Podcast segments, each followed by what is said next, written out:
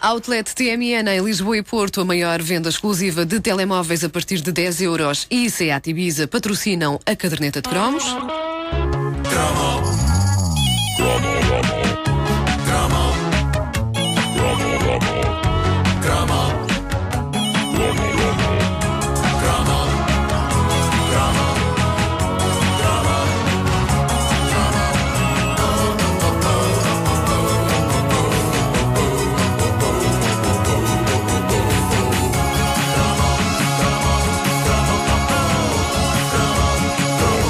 As telenovelas brasileiras da nossa infância e juventude dividiam-se entre aquelas de prestígio, que toda a família podia ver sem ficar com um sentimento de culpa, porque eram unanimemente consideradas uh, geniais, como o Bem Amado ou o Rock Santeiro, e as telenovelas que toda a família queria ver, mas que só algumas pessoas da família viam sem ficar com um sentimento de culpa. A Guerra dos Sexos era, na verdade, uh, foi uma, um, um sotaque novo que eu experimentei agora. Ficou muito bem. Foi. Portanto, não sei porque o do sexo. Tu disseste a Guerra dos Do Sexos sexo. de Henry Miller, portanto, sim. Ah, sim, sim, é pá, boa referência, uma referência culta. É verdade. Ah, sim, senhor.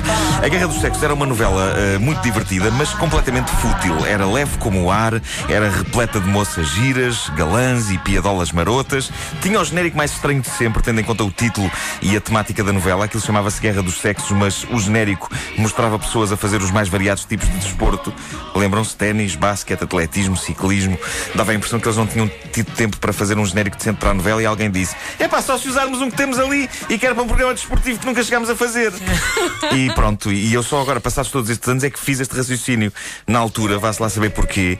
Eu não me lembro de achar aquilo estranho. Eu acho que era a natureza dos anos 80. O estranho era o normal. Eu acho que se o genérico da Guerra dos Sexos mostrasse homens e mulheres à batatada ou num cenário de guerra, nós teríamos sido os primeiros a dizer: pá, que bizarro, o genérico tem tudo a ver com o título da novela. Por que não pôr pessoas a fazer desporto?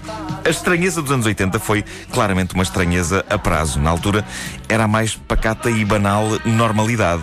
A novela em si era apetecível, era escrita por Silvio de Abreu, que era o grande autor de novelas cómicas da TV Globo, era o responsável por outros clássicos do género, como Sassaricando ou Vereda Tropical.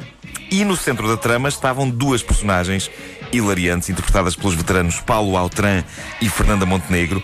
Ele chamava-se Otávio, ela chamava-se Charlot, eram primos, recebiam como herança a fortuna de um tio, que incluía uma mansão gigante e uma cadeia de lojas de moda, e estavam constantemente às turras um com o outro para gáudio do público. E para a história ficava a clássica troca de insultos entre eles. Ela chamava-lhe urubu e ele chamava-lhe cumbuca. Eu adorava. Nunca me esqueci destes insultos. Muito, muito bom. Há uma cena clássica em que, em que os dois, à mesa do pequeno almoço, atiram com grande dignidade à cara um do outro, basicamente tudo o que está na mesa.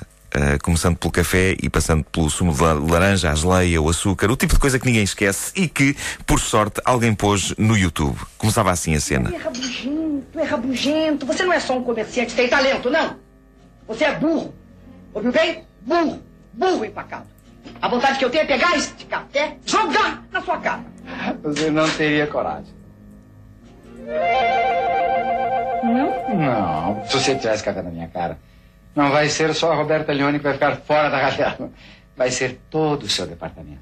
Vai ser ocupado por homens muito mais capazes do que aquela mulherada incompetente que trabalha com você. Incompetente. Incompetentes, iguais a você. Muito bem.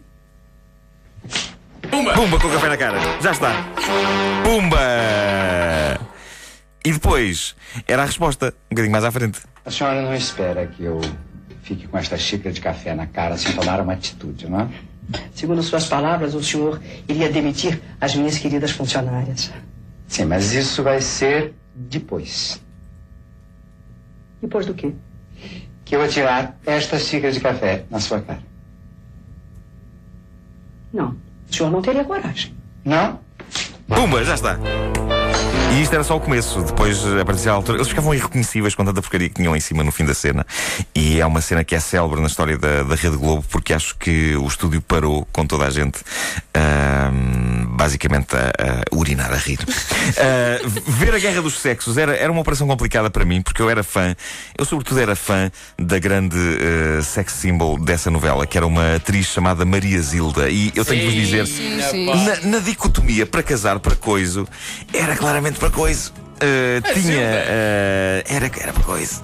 não- Tinha a voz mais sexy do planeta Terra. É pá, tinha assim uma voz rouca. Roca, sim, sim. Uh, e, e ela povoou praticamente todas as minhas fantasias de 1984. Eu divido as minhas fantasias por anos, não é? Maria Zilda era a protagonista das fantasias de 84. A Samantha Fox era 85. Uh, a Kim Wilde era 86.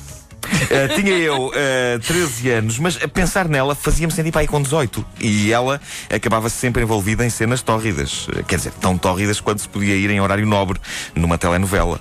E eram sempre cenas com a personagem do Tarcísio Meira. Lembram-se? Numa das cenas clássicas dela, o que acontecia era uma cena de valente esfreganço entre os dois que acaba a ser transmitida através do sistema de som de um centro comercial. É isto.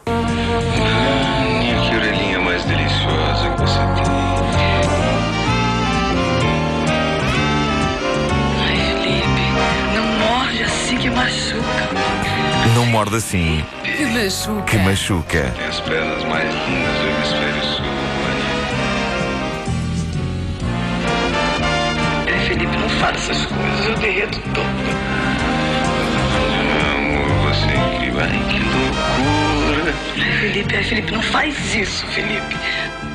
Ai, Maria Zilda, Maria Zilda, Maria Zilda, Maria Zilda, Maria Zilda, Maria Zilda. Felipe, ai. Eu fiquei tão obcecado por Maria Zilda em eh, 1984. Passaste a dizer às pessoas não morde assim que machuca. Essa frase, epá, era quase uma máxima. Sim, sem dúvida. E ela continua. Bom, eh, eu, eu fiquei tão obcecado por Maria Zilda eh, em 84 que quando esta canção do Duor Negro passava na rádio, Ah, aí. eu ouvia Maria Zilda!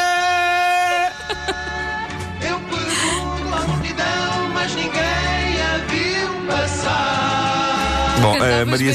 Maria, Maria Zilda, Maria, Maria Zilda. Maria Zilda e a sua personagem Vânia era claramente o que me puxava mais para ver Guerra dos Sexos. Uma novela que eu acompanhava de forma intermitente e explico porquê.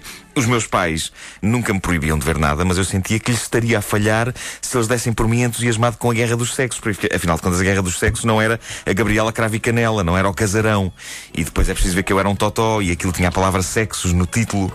E para mim assumir que via uma coisa chamada Guerra dos Sexos era praticamente como assumir que via pornografia. E uma pessoa não vê coisas com a palavra sexo nem vê pornografia ao pé dos pais. É verdade, é verdade. De maneiras que eu era um fã encapotado da Guerra dos Sexos. E quando é que eu via a novela? Curiosamente era quando dormia em casa da minha avó, que via basicamente todas as novelas.